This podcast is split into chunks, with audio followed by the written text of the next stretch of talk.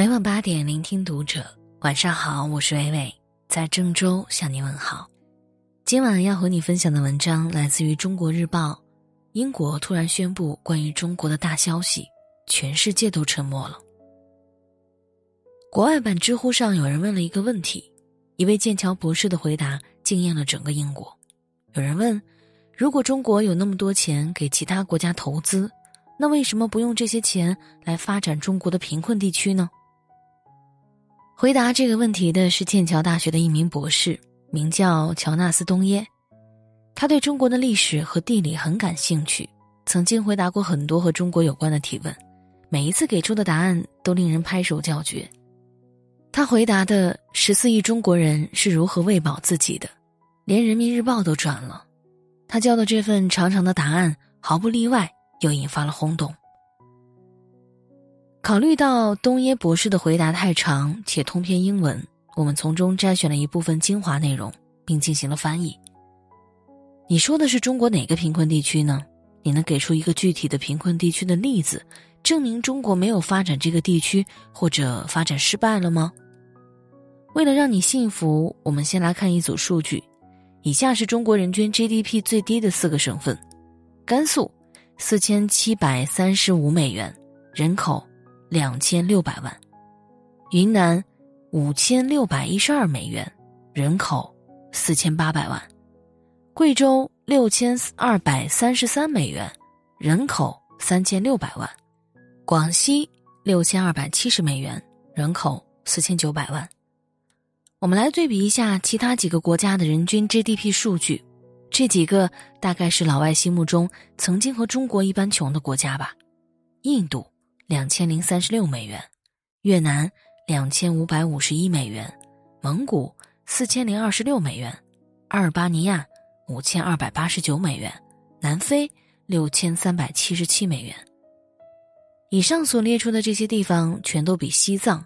人口三百万，人均 GDP 六千五百五十美元，和新疆人口两千四百万，人均 GDP 七千四百七十六美元要低。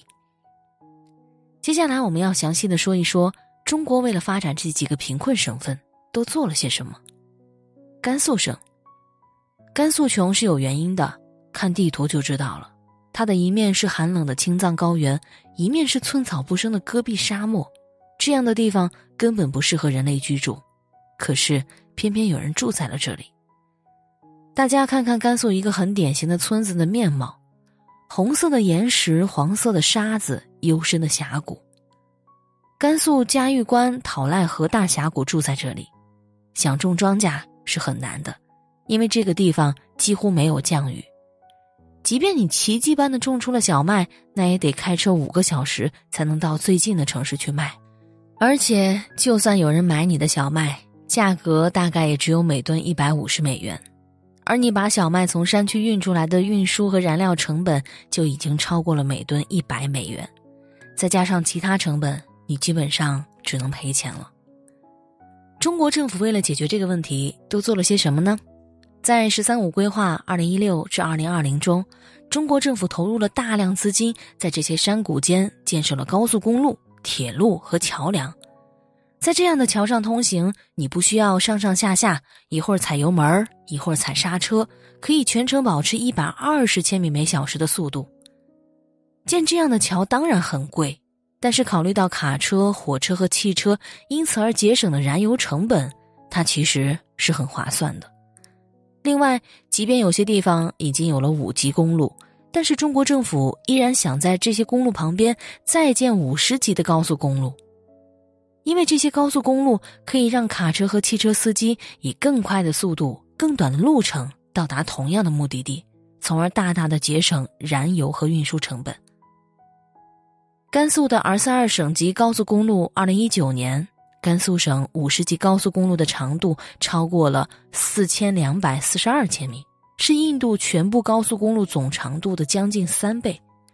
另外，甘肃还有四条时速在二百五十千米每小时到三百五十千米每小时的高速铁路：宝兰、成兰、兰新、兰渝。在“十四五”规划二零二一至二零二五中，中国政府承诺要让甘肃省每一个地级市都通上高速公路和高速铁路。为什么五十级铁路、公路、桥梁这么重要呢？因为有了它们，当地的农民就能以更快的速度、更低的成本把自己的粮食运到最近的城市，而粮食经销商也能够找到更远地方的买家，卖出更高的价格。简单点说，有了这些路之后，当地的农民。终于能够通过种庄稼挣钱了。还有一个例子能够说明这些路的重要性：如果你住在甘肃，想从淘宝上买一部手机，从深圳到敦煌的距离是三千五百公里左右，整个的运输成本只要十五块钱，约合二点二美元，而且最快三天就能到。同样的距离，同样重量的物品。在美国的运输成本是二十六点一三美元，是中国的十三倍。但是我们在计算 GDP 的时候，这些成本都是算在内的。二十六点一三美元得出来的 GDP，当然比二点二美元得出来的高。所以甘肃其实没有我们想象的那么穷。除了路之外，甘肃还有一种非常丰富的绿色自然资源。它不是一面紧邻寒冷的青藏高原，一面挨着炎热的戈壁沙漠吗？两个地形之间的温差导致这里有持续不断的大风吹过，因此也就有了风能。很多人不知道，甘肃是可再生能源领域的佼佼者，这里拥有世界上最大的陆上风力发电厂。另外，甘肃还有很多太阳能发电厂，虽然不知道是不是最大的。但是从谷歌地图上看，几乎每个地方都有。以上就是中国政府对甘肃这个中国最穷的省进行了投资和发展。二零一八年，甘肃的 GDP 增速高达百分之十点五四。当然，甘肃依然还有很多偏远村庄没有像样的公路和桥梁。未来中国政府会为此做些什么？我们拭目以待。第二，云南和贵州。云南和贵州穷的原因是同一个，所以放在一起来讨论。大家可能去过云南和贵州，那里有很多风景优美的景点，但是这些不能代表那里的大多数人，尤其是贫困人口的状况。真实的情况是，板块运动使得印度次大陆不断挤压，导致云贵地区的山越来越高，河流和峡谷越来越深，就像人脸上的皱纹一样。那里的人就住在这些皱纹中间的地带。被高耸的山脉和幽深的峡谷所包围，除了飞机，你很难进出这些地方，修路更是几乎不可能。想象一下，住在这样的地方，你可能有钱吗？几乎不可能。想去另一个地方，你得翻越过好几座大山，万一生了病，你得坐直升机才能去医院。坐直升机，你得打电话吧，但是你又没钱买手机。就算买得起手机，也没有信号，绝望吗？不绝望才怪！就在这个时候，中国政府出手了，他们带着坚定的决心，遇山开山，遇水修桥，为云贵地区的人民建起了一条又一条和外界连通的路。贵州六盘水的北盘江大桥是全世界最高的桥，云南宣威市的普利特大桥是全世界第三高的桥。云南丽江的金安大桥是全世界第四高的桥，二零二零年完工。贵州的鸭池河大桥是全世界第五高的桥，贵州的六广河大桥是全世界第六高的桥，贵州的平塘大桥是全世界最大的高架桥，预计今年下半年完工。印度现在也在修一条类似的铁路桥。这座桥从二零零三年开始修，预计二零零九年修好。建成之后将成为全世界最高的铁路拱桥。但是十年过去了，完工遥遥无期。如果再不修好的话，那么四川到西藏在建的一条铁路就将取而代之，成为世界之最。从目前来说，全世界最高的一百座桥几乎都在云南和贵州。中国政府说了，不要激动。未来五年还有很多更多的桥建成。说这么多是想告诉大家，当你看到云南和贵州的高速网络时，不要觉得这一切都是理所当然的。想想看，那里的地形不是高山就是峡谷，你知道建这个高速网络有多难吗？除了高速网络之后，云南贵州的发展还有哪些值得一提的地方呢？四 G 网络覆盖，即便是那些最偏远的村庄都有四 G 基站。在四 G 方面，全世界没有任何一个国家可以和中国相提并论，包括美国、英国、日本这样的发达国家。根据中国工业和信息化部的数据，中国目前有十二点零四亿人用上了四 G。中国一共有三百七十二万个四 G 基站，比全世界其他国家加起来还要多百分之二十。贵州的村庄已经实现了百分之百的四 G 信号覆盖，云南已经实现了百分之六十五。二零一九年，中国不限流量的个人四 G 套餐月租为九十八块钱，十四点五美元；家庭套餐月租为一百三十四块钱，二十美元。而在美国，十 GB 的流量。就要四十美元。得益于四 G 网络的覆盖，云南和贵州的农民足不出户就能和外部世界沟通。四季缩短了他们和世界的距离。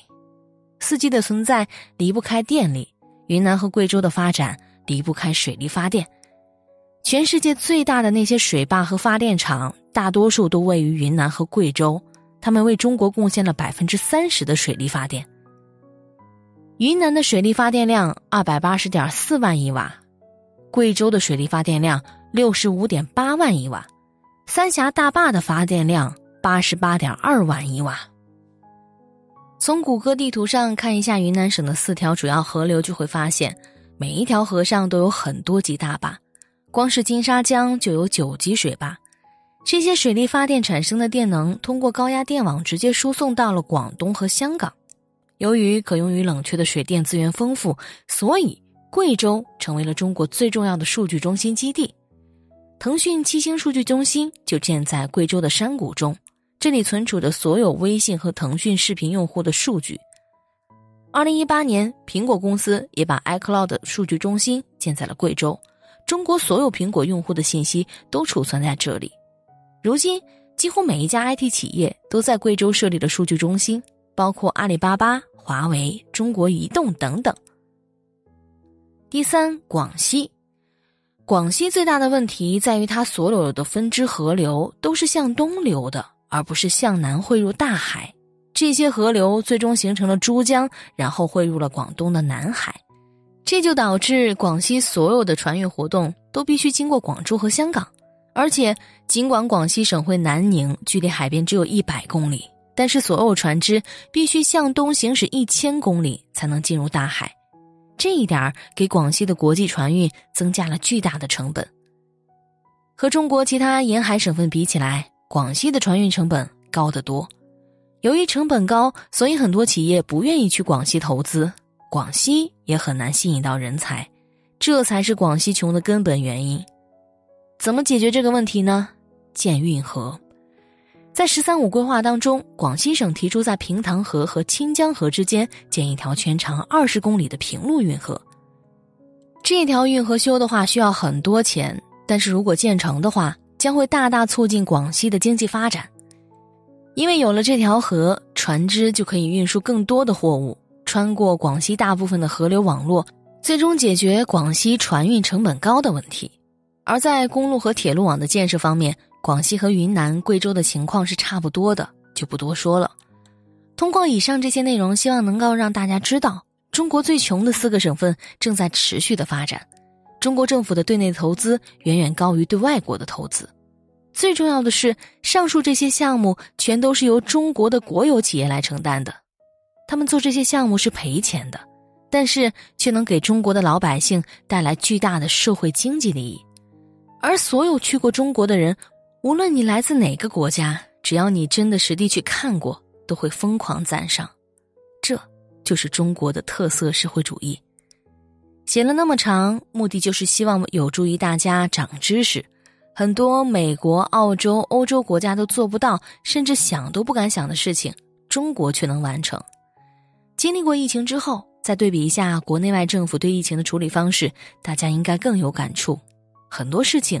真的是只有中国政府才能够做到，衷心为自己生在中国而自豪，也希望祖国越来越好。我是伟伟，我站在原地等你回来。